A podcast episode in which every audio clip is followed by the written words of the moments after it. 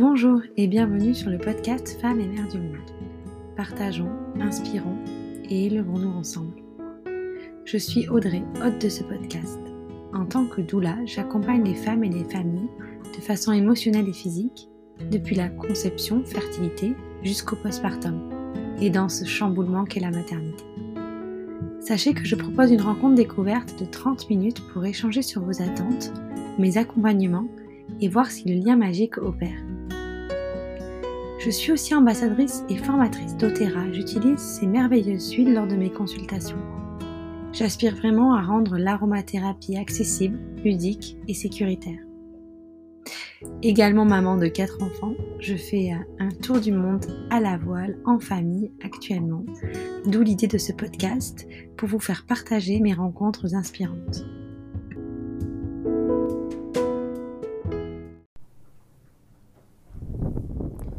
En tant que doula, j'ai régulièrement des demandes autour du deuil périnatal. C'est un sujet qui me touche tout particulièrement. Je me rends compte que c'est encore trop tabou, que les gens n'osent pas ou peu en parler, pensant que du silence pourrait découler la fin du deuil, ou pourrait éviter de raviver des émotions qui sont parfois dures, mais nécessaires. J'ai donc tout naturellement choisi d'inviter aujourd'hui Charlène. Charlène, c'est une rencontre virtuelle, une belle rencontre, cela fait plus de six mois que l'on se connaît et qu'on a la chance de collaborer. J'ai choisi de l'interviewer pour qu'elle vous partage son histoire, mais aussi et surtout euh, des outils, les outils qui l'ont aidée et accompagnée dans son deuil, autant pour elle que pour son conjoint et pour sa petite fille. Je vous partagerai donc dans les notes de l'épisode la liste de ces outils. Bonne écoute euh, Merci à toi euh, de m'avoir euh, proposé cette interview. Donc, on va commencer tout simplement. Est-ce que tu pourrais te présenter, s'il te plaît? Oui, alors euh, je m'appelle euh, Charlène, j'ai 33 ans, j'habite à côté de La Rochelle et je suis maman d'une petite Aïla qui a 3 ans et demi et euh, mamange d'Alma qui est née le 6 janvier 2022 et qui est décédée le 13 janvier 2022. Voilà, donc là on pose les bases du pourquoi j'avais envie de t'inviter aujourd'hui. Euh, donc tu as eu, euh, tu as vécu euh, bah, le décès de, ta, petite fille juste après sa naissance et, et je trouve que c'est un sujet dont on parle pas encore assez et de mon côté j'ai quand même bah, voilà beaucoup de de plus en plus de femmes qui bah, forcément de par mon métier de doula donc qui viennent vers moi pour me parler de, bah, de ce qui s'est passé dans leur vie et pour les aider à trouver des solutions pour, euh, pour se sentir mieux. Et, euh, et donc aujourd'hui, en fait, j'avais envie que, si tu es OK, que tu nous partages ton témoignage et qui est encore hyper récent. Euh, et que tu nous partages voilà, ce que tu as fait, ce qui t'a mis en place pour, pour tenir le coup, en fait. Eh bien, donc nous, effectivement, on n'était pas, enfin, j'imagine comme beaucoup de parents, mais on n'était pas du tout préparés euh, à ce qui nous est arrivé. Donc, effectivement, il y a un peu plus d'un an maintenant. Euh, puisque effectivement, moi j'avais vécu une première grossesse sans problème, un premier accouchement un peu long mais sans, sans problème majeur, sans trop de stress.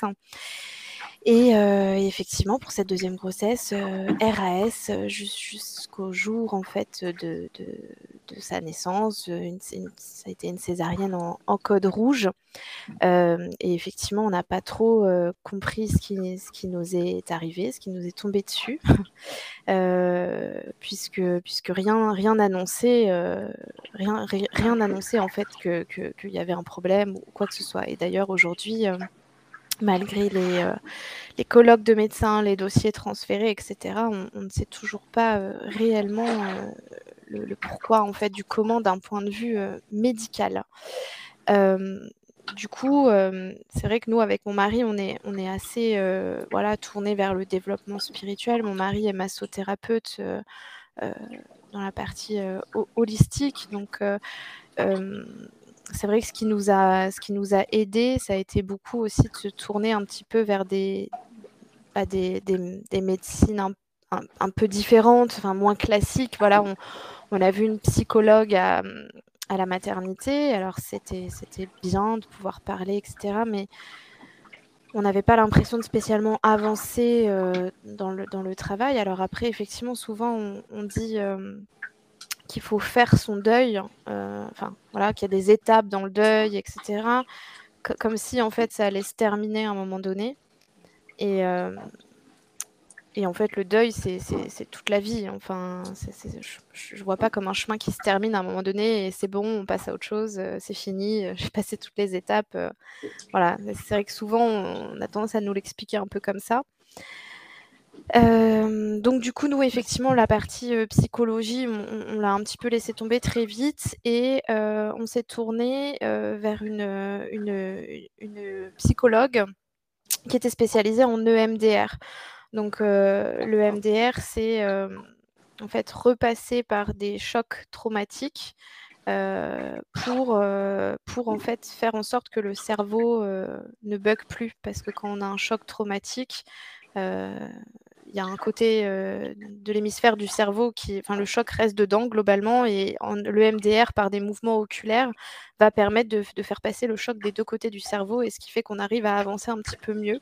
Donc pour nous, ça a été une technique qui nous a vraiment beaucoup, beaucoup fait avancer.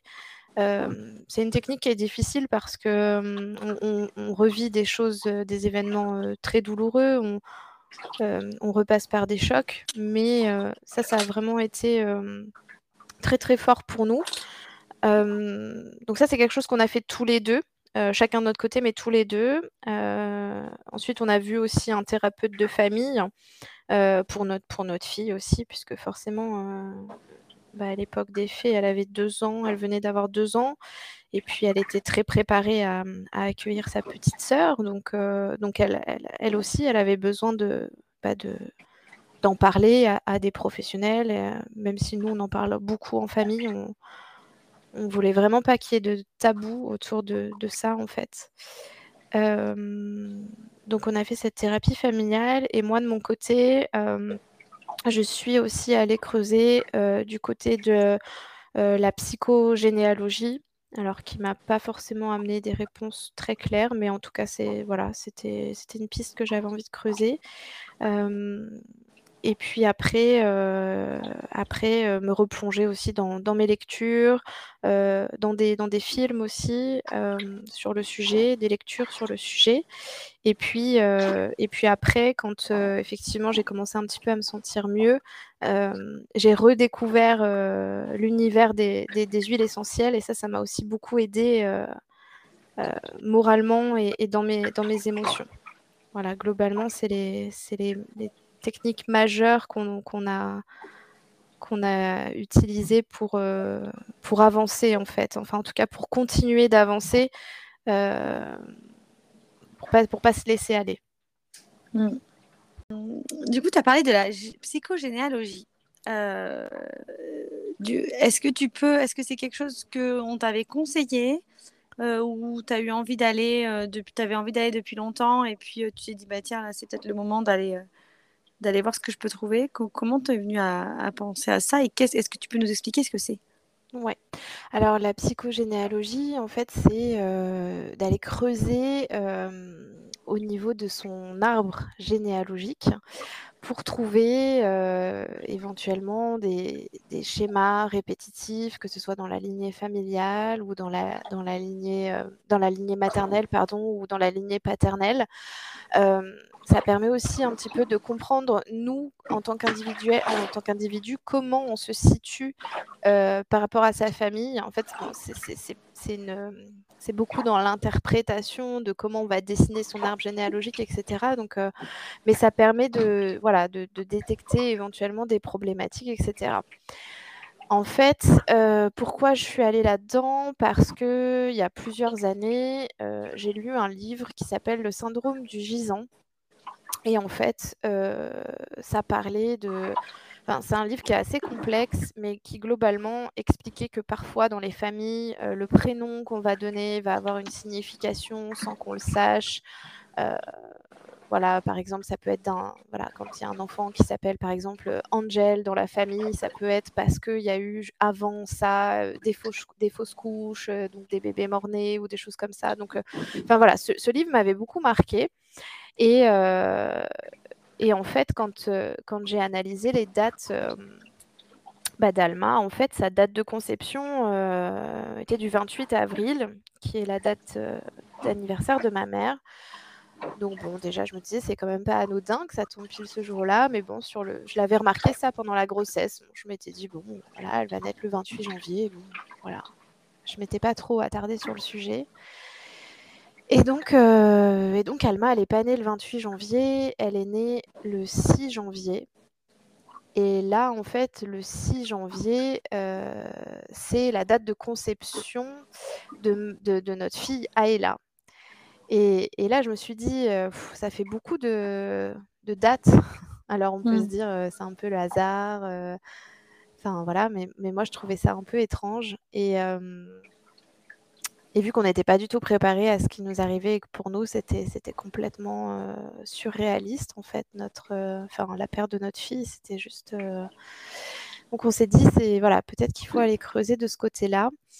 Et donc, effectivement, comme je disais, j'ai pas forcément trouvé des réponses très précises parce qu'on n'est pas sur une, sur une science exacte, mais il y avait des pistes intéressantes, voilà, par rapport à, ces dates-là. Mais c'est vrai que j'ai pas j'ai pas été creusée plus loin, euh, puisqu'après on est parti sur des un peu euh, une régression ou euh, voilà, pour moi, c'est, j'en avais déjà fait par le passé, j'avais pas trop envie de retourner, retourner là-dedans, donc j'ai vite abandonné ce côté psychogénéalogie. Mais cela dit, c'était, quand même assez, assez intéressant de retrouver des, des, des, similarités au niveau des dates par rapport à, par rapport à, à mon histoire familiale.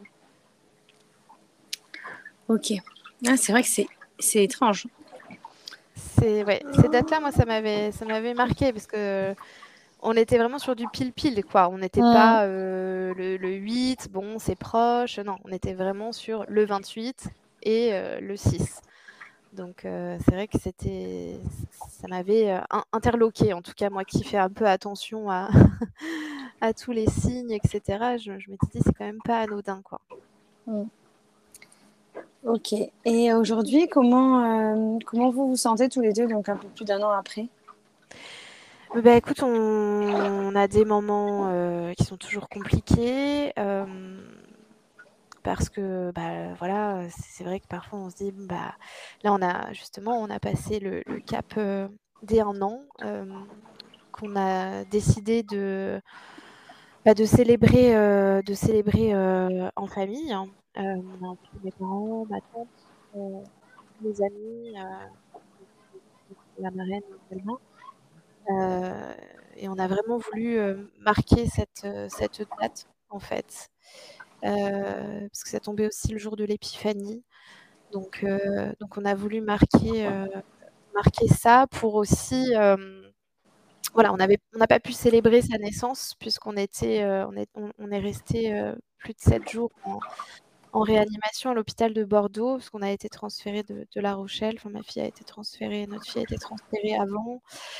Et donc, euh, euh, on, l'a rejoint sur Bordeaux pendant, pendant sept jours. Et, euh, et donc, on a forcément. Et puis, quand on est rentré, on, était tellement en état de choc que, voilà, on n'avait rien à célébrer, entre guillemets. Donc, c'était important pour nous là de, quand même voilà célébrer sa naissance, de, faire quelque chose parce que parce qu'en fait un an après on, se rend compte et on s'en est aussi rendu compte lors de ses funérailles que notre fille elle a voilà elle a pas vécu longtemps mais en tout cas elle a eu un impact en fait incroyable que ce soit euh, bah, forcément sur nous hein, que sur nos familles sur nos proches euh, c'était très dur, hein, ces, funérailles-là. Moi, pour ma part, c'est la première fois que j'organisais des funérailles de, quelqu'un. Euh, heureusement, on a été très soutenus d'ailleurs euh, dans, cette épreuve. On a été très bien entourés. Après, c'est vrai que quand on vit des drames comme ça aussi, mais le côté entre guillemets «positif», c'est qu'aussi on se rend compte de qui qui sont les vraies personnes autour de nous, qui sont les les gens dans dans nos familles qui qui sont vraiment là quand, heu, quand il y a le plus besoin et bon ça c'est le c'est le côté où on se dit voilà dans dans cette épreuve, il y a des liens qui se qui se recréent aussi dans la famille. Hem et nous, notre fille, on a toujours dit c'est c'était notre petite kamikaze de lumière parce qu'en fait, elle est venue, heu excuse-moi.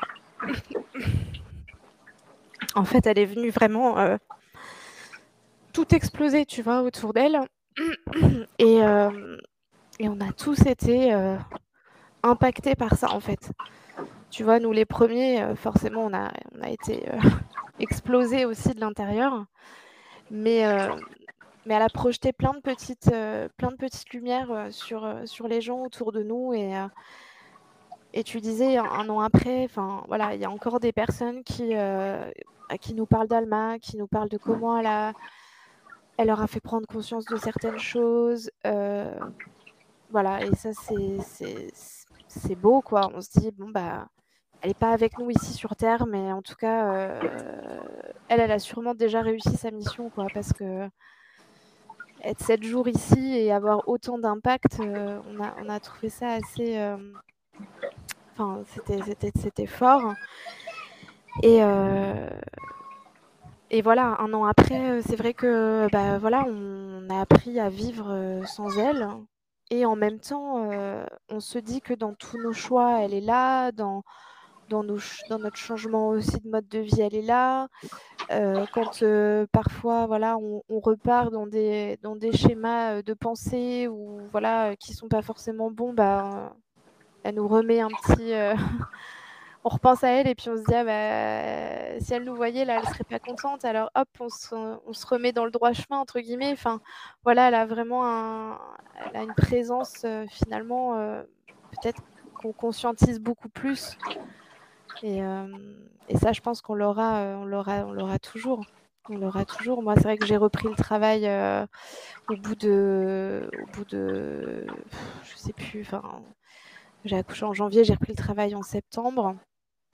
Heu, c'est vrai que je c'est très difficile de se remettre dans la vie d'avant, heu, mais en même temps, voilà, aujourd'hui, il y a aussi d'autres portes qui s'ouvrent, heu et puis, et puis on continue d'avancer, en fait. C'est surtout ça toujours continuer d'avancer, parce que parce que de toute façon, on a on a aussi une fille, à une grande, Ayla et et on est obligés de continuer pour elle aussi le le chemin donc donc voilà.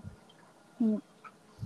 Après, hem, j'aime penser que que peu importe la durée de la vie, heu, des enfants ou d'une personne, heu, elles elles viennent toutes, comme tu dis, avec une mission particulière et et si Alma, elle vous a choisi comme parents pour ces 7 jours, c'est parce que, elle avait elle avait une mission à accomplir, auprès de vous et auprès de sa grande sœur et heu et je en t'écoutant, je me dis que, bah, maintenant ta vie, heu, votre vie, en fait, elle elle est elle est chamboulée, mais elle a pris aussi une une autre direction qui n'aurait peut-être sûrement pas été la même si, heu, si elle était pas venue vous voir, quoi, si elle avait pas Mmh. passé, heu Complètement. si vous ne l'aviez pas. Complètement parce que parce que quelque part, en fait, elle elle elle nous a, elle nous a forcés à nous remettre là où on devait être, là où on savait qu'on devait être. Mais hem, c'est un peu compliqué à expliquer, mais globalement, heu, voilà, on avait un petit peu dérivé du chemin, on le savait en se disant: «Bon, heu, on s'y remettra, ça va ça va aller», comme, voilà, on procrastine les choses et cetera et en fait, elle elle elle nous a fait comprendre que non, en fait, c'est tout de suite, c'est maintenant, c'est ici et maintenant, c'est là, vous arrêtez d'attendre maintenant et vous y allez parce que c'est là où vous devez être. Et et chaque fois qu'on dérive un petit peu, c'est ce que je disais tout à l'heure, ben, Alma et non, on se remet, heu, là où on doit être parce que parce que c'est pas toujours facile aussi d'être dans dans son chemin.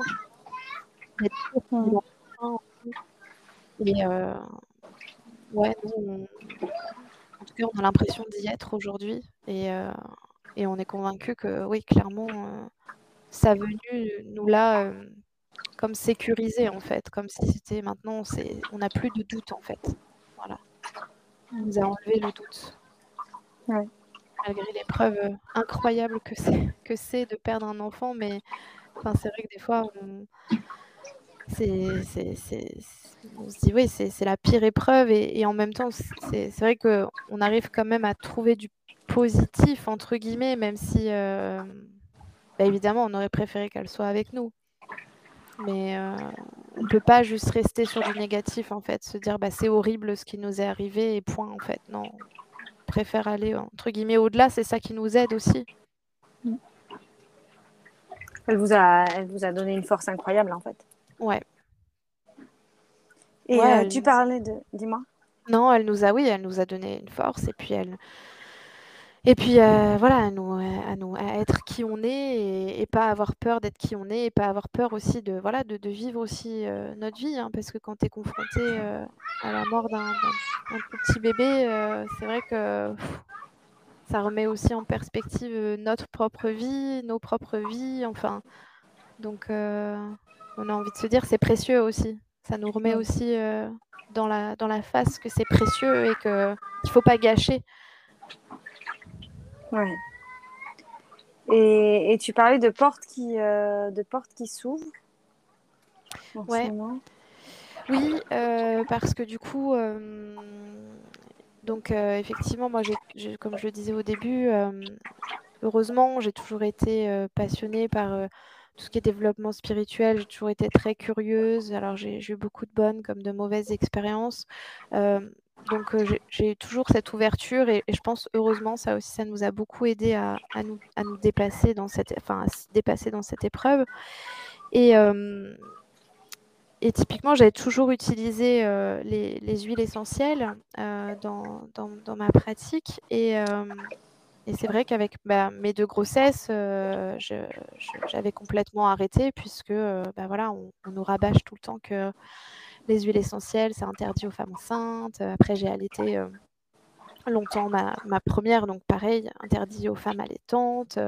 je suis retombée enceinte, donc bah, voilà, j'ai pu utiliser d'huile pendant euh, bah, quasiment euh, trois, ans, presque trois ans, à peine. Et, donc effectivement, j'ai redécouvert les huiles, les huiles essentielles. et ça aussi, ça m'a beaucoup aidé parce qu'en fait, quand j'ai reçu mes premières huiles, bah déjà j'étais super heureuse de pouvoir m'y remettre. et puis, et puis en fait, ça m'a motivée pour plein de trucs. C'est-à-dire que bah, déjà, ça m'a remotivée à prendre soin de moi. voilà, de rajouter une petite goutte d'huile essentielle dans ma crème de jour et me dire ah, bah je prends soin de moi, voilà, parce que bah, c'est un peu comme on passe, enfin, on est en postpartum hein, quand mmh. on perd un enfant. Euh... Enfin, c'est pas parce qu'on n'a pas de bébé qu'on n'a pas tous les mêmes, voilà, les mêmes problématiques entre guillemets qu'un postpartum. Euh, donc il y a quand même un petit peu, voilà, en plus du deuil, le côté un peu, voilà, déprime, mais aussi le côté où on se laisse, on se laisse aussi un peu aller, quoi. Et du coup, et du coup, moi, les huiles essentielles, ça m'a bien reboosté là-dessus au départ, euh, sur vraiment de, voilà, en, mettre dans ma crème hydratante, euh, me faire des sérums pour euh, prendre soin de moi. Et en fait, au fur et à mesure, bah, c'est vrai que voilà, j'ai repris goût, le fait de, aussi de pouvoir sentir des odeurs qui, bah, qui sont exceptionnelles. Hein, puisque j'ai, je suis partie avec les huiles essentielles de doTERRA. Donc, voilà, on est, on est sur des huiles avec. Euh, quand on ouvre le flacon, on a l'impression qu'on a le, soit le, la fleur ou l'herbe ou, ou, euh, sous le nez, quoi. C'est assez incroyable. Donc, les odeurs, elles m'ont aussi vraiment euh, boosté, en fait, au quotidien. voilà, le matin, c'était ma petite motivation de, de, mettre, de mettre mes huiles sur moi. Et puis, j'ai une anecdote assez assez incroyable. Enfin, même moi, hein, qui, m'y connais en huile essentielle, ça, me, fascine encore ce, truc, en fait. C'est que dans, dans, mes, ma première commande d'huile, en fait, il y avait une huile, qui est la mandarine verte et quand je l'ai vue, je me suis dit: «Hein, mandarine verte, je sais pas trop ce que je vais faire avec ça. J'ai jamais utilisé, cette cette huile, ça ça m'intéresse pas».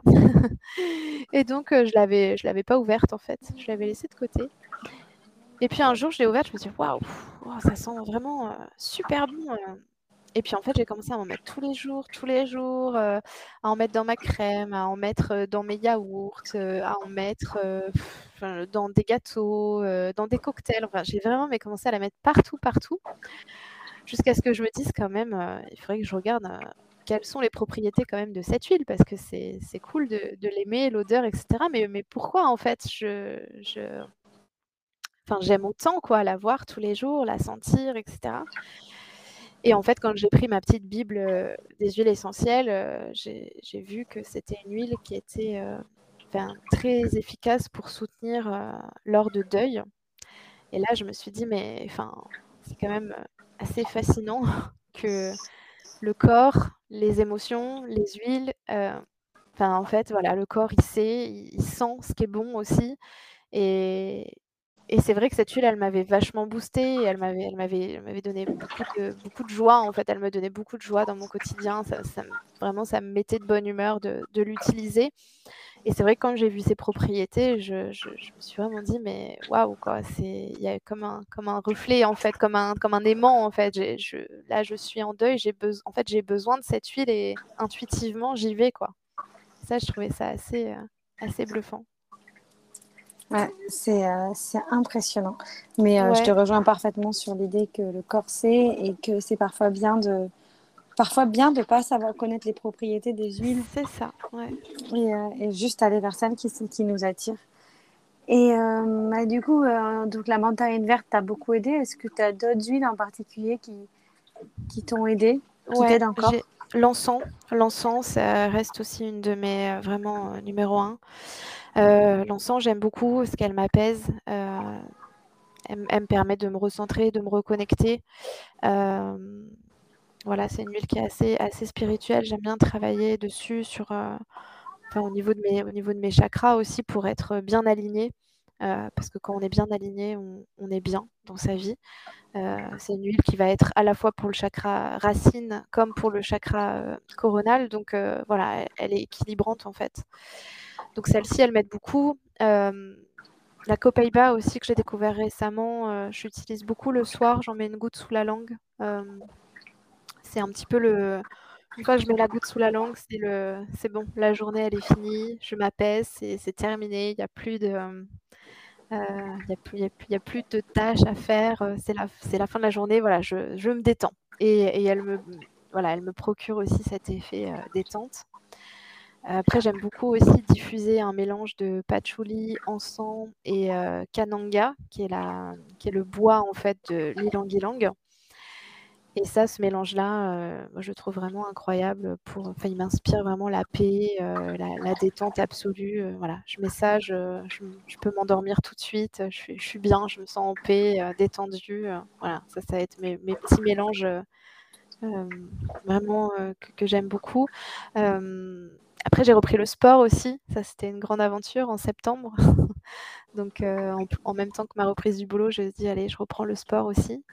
Et euh, j'ai lu la, petite synergie euh, Motivate qui m'a beaucoup, qui beaucoup boosté pour y aller parce que c'était, c'était dur de reprendre. C'était dur, en fait, de, aussi de, de se reconnecter à son corps après, après deux grossesses, puisque comme je les ai quand même relativement, enfin, pas enchaîné, mais comme j'ai eu l'allaitement de ma fille qui a duré jusqu'à jusqu'au début de ma, ma deuxième grossesse, bah, c'est vrai que j'avais pas forcément repris une activité euh, sportive intensive.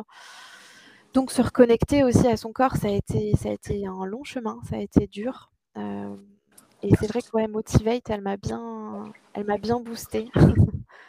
euh, donc, voilà, après j'ai Citrus Bliss aussi qui est, superbe voilà, pour le côté aussi émotionnel. Euh, vraiment, celle-ci, je la mettais le matin et je me disais, allez, ça va être une bonne journée aujourd'hui, je respire, ça va bien se passer. donc euh, voilà, j'ai plusieurs, j'en ai, ai plein en vrai, hein, je les utilise toutes. Donc, euh, mais si je devais en citer quelques-unes, ouais, ça serait vraiment celle-ci. Et est-ce que ton mari a des huiles qui l'ont aidé particulièrement aussi? Est-ce qu'il a été Ouais. attiré par certaines huiles? Ouais, alors je lui ai, je lui ai fait euh, bah, pas mal travailler l'ancrage aussi, hein, parce que parce qu'on a besoin d'être bien ancré quand, euh, quand on vit des choses aussi difficiles. Donc euh, lui, c'était plutôt euh, sur euh, l'huile essentielle de vétiver, donc qui est une, une résine, euh, la résine d'un, enfin c'est les racines, enfin ça, ça vient des racines en fait d'une plante. Euh, donc ça, ça l'a, bien, bien aidé, ça calme les angoisses aussi. Euh, le citrus bliss aussi, je lui en ai mis beaucoup, beaucoup sur le plexus solaire pour, euh, pareil, calmer les angoisses, pour que voilà, ça, ça s'ouvre un petit peu plus, qu'il soit pas trop renfermé, parce qu'il a eu forcément beaucoup de mal aussi euh, bah, à reprendre son activité, étant lui-même thérapeute. euh, et voilà, il, il, il se sentait pas prêt d'écouter euh, aussi euh, voilà, les, problèmes et ni de les d'aider en fait, de soutenir. Donc il avait lui-même besoin d'aller mieux avant de reprendre son travail. Donc ça, ça l'a pas mal soutenu. Et après, après bah, nous, on se, on, se, on se masse mutuellement, puisque donc lui est massothérapeute et il m'a aussi euh, transmis euh, ses techniques. Donc en massage aussi, on a, on beaucoup travaillé avec le, Deep Blue euh, pour se détendre, pour détendre les muscles, parce que forcément, enfin voilà, on, on, a été beaucoup très crispé sur, voilà, beaucoup de choses. Et puis même, voilà, quand on est en souffrance, le corps, même si on si n'y fait pas attention, en fait, on se crispe énormément. Donc on a beaucoup travaillé avec ça. Et après, euh, moi, quand je lui faisais ces, massages, euh, c'est vrai que je, tra je, travaillais aussi un petit peu à l'intuition avec, euh, certaines huiles pour m'aider en fait pour voilà rééquilibrer au niveau des chakras, aussi en fonction des émotions qu'il avait, etc. Ça a été un petit peu mon cobaye. voilà. Ok. Bon bah merci à Charlène pour euh, bah, nous avoir partagé cette histoire et euh, nous avoir donné euh, tes outils, qui, bah, tous ces outils, tout ce panel d'outils qui j'espère pourront aider d'autres femmes. Est-ce que tu as quelque chose à rajouter que j'aurais oublié de citer ou de demander? Non, après, euh, voilà, c'est juste, euh, bah, comme tu disais un petit peu au début, quoi, c'est encore trop, trop tabou ce sujet. Euh, et puis euh, voilà, peut-être qu'il y aura, des, femmes ou des hommes qui vont écouter, j'espère, ce, podcast sans avoir vécu ce drame, mais voilà, connaissant peut-être quelqu'un qui l'a, qui l'a vécu. Euh, moi, il y a quelque chose que, que j'ai dit euh, au cimetière quand, euh, quand il y avait nos proches, c'est voilà, ne, vous sentez jamais, euh, n'ayez pas peur de prendre des nouvelles des personnes qui ont vécu ça, ou parce qu'en fait, parce qu'en fait, on en a besoin. En fait, souvent, je me suis mis dans la, la position enfin, dans, la position de quelqu'un qui n'a pas forcément per perdu quelqu'un, mais qui, n'ose pas en fait donner des nouvelles parce que euh, on se dit ah mais je, vais lui faire du mal si je lui parle de sa fille ou de son fils qui est décédé ou de sa fausse couche ou, ou de ceci ou de cela, mais en fait en fait pas du tout. Je pense que toutes les mamans elles veulent elles veulent pas que ce soit tabou et euh, même si ça crée une émotion, même si ça, peut nous faire pleurer, en fait, c'est pas grave parce que de toute façon, les émotions, il faut qu'elles sortent. Les émotions, elles ont besoin de sortir. Si on garde nos émotions à l'intérieur de nous, c'est comme ça qu'on qu qu se rend malade, en fait, euh, physiquement et, psychologiquement. Donc, les émotions, elles ont besoin de sortir. Donc, si je devais juste rajouter quelque chose, c'est voilà, vraiment, n'ayez pas peur de, voilà, de prendre des nouvelles d'une personne qui a vécu ça, d'un couple qui a vécu ça. N'ayez pas peur d'en de, parler. Euh, voilà, après, la personne, elle vous dira c'est le moment ou c'est pas le moment, mais en tout cas, ça sera. Ça peut difficilement être mal interprété. Je pense qu'on a, on a besoin de libérer la parole sur, euh, sur ce sujet parce que parce qu'il y a encore trop de femmes qui ne savent pas à qui en parler. Nous, avec mon mari, on a la chance d'être un couple quand même assez solide. On a vécu beaucoup de drames avant ça euh, qui, nous ont déjà liés. Mais c'est vrai que on le sait, hein, dans, dans, ce genre d'épreuve, il y a beaucoup de couples qui se séparent aussi parce qu'il y a beaucoup d'incompréhension. Il, y en a un qui veut en parler, l'autre qui veut plus en parler. Enfin, voilà, il y, en a un qui veut pas que ce soit tabou, l'autre qui, qui, qui, bloque vraiment sur le sujet. Il y en a un qui fait un travail sur lui, l'autre qui n'en fait pas. Donc, donc ça, c'est, on sait que c'est une réalité aujourd'hui, mais je pense que c'est parce qu'il y a aussi peut-être un, manque d'accompagnement. Donc pas hésiter aussi à se faire accompagner quand on vit des choses comme ça, le plus tôt possible. Parce que, parce que comme je disais, c'est un, un long chemin. Et, et on y sera toute notre vie, en fait, sur ce chemin. Sur ce chemin du deuil. La, la, douleur s'apaise, mais, mais le chemin du deuil, il, sera toujours là. Donc... Donc voilà, je pense que la parole doit être libérée à ce sujet et, qu'on soit euh, proche euh, de parents qui ont perdu un enfant ou qu'on soit un couple qui a perdu un enfant, bah, en parler euh, quand on en a envie, c'est, je pense que c'est important et, c'est sain en fait. Voilà. Mm. Je, vois totalement ce que tu veux dire et, ta dernière phrase de dire que ben, c'est un chemin et qu'il n'y a pas de fin c'est aussi déculpabilisant, je pense. Oui. Donc, euh, bah écoute, merci beaucoup, Charlène, encore. Et, euh, et si euh, on veut pouvoir te parler ou échanger avec toi, est-ce que tu, bah, tu, peux nous dire où te, où te trouver? Oui, bien sûr. Bah, j'ai un compte Instagram qui s'appelle Woman of Power Community. Donc, euh, je, suis, euh, je suis joignable euh, sur, sur Instagram. Et Audrey, je voulais juste rajouter quelque chose. je conseille aussi un, film qui, qui, fait énormément de bien. Je ne sais pas si tu l'as vu. Il s'appelle Et je choisis de vivre. Non. Non, ça ne te parle pas? C'est un film sur le deuil périnatal, en fait. C'est une femme qui a vécu ça et, et elle est partie interviewer d'autres femmes dans sa région qui ont vécu ça. Et c'est euh, un très beau film. C'est un très très beau film et, euh, je le recommande pour toutes les personnes. Alors c'est très émouvant, mais ça fait du bien. Voilà, donc euh, ça c'est un bon conseil aussi à donner à des femmes qui, ont vécu ça. ça. va leur faire beaucoup de bien dans leur cœur de voir ce film, de voir aussi qu'elles ne sont pas seules, parce que malheureusement on est beaucoup à avoir vécu ça et il y a encore beaucoup de personnes qui le vivront malheureusement. Euh, et ce film-là, il, fait du bien. Voilà. Ah, trop bien. Merci beaucoup pour le conseil. Je... C'est vrai qu'on peut se sentir un peu seul au monde, je, je suppose. Et euh, de fait de voir, d'avoir d'autres témoignages et de faire. C'est une bonne idée qu'elle a eue euh, de faire ce film, en tout cas, je pense. Et du coup, je, vais, je vais aller le voir. Il est magnifique. Tu me, tu m'en diras des nouvelles. ouais. Ok. Bon, bah, bon dimanche après-midi. Merci, Audrey. À toi aussi. Et Merci puis, euh, à bientôt. Bye. Au revoir.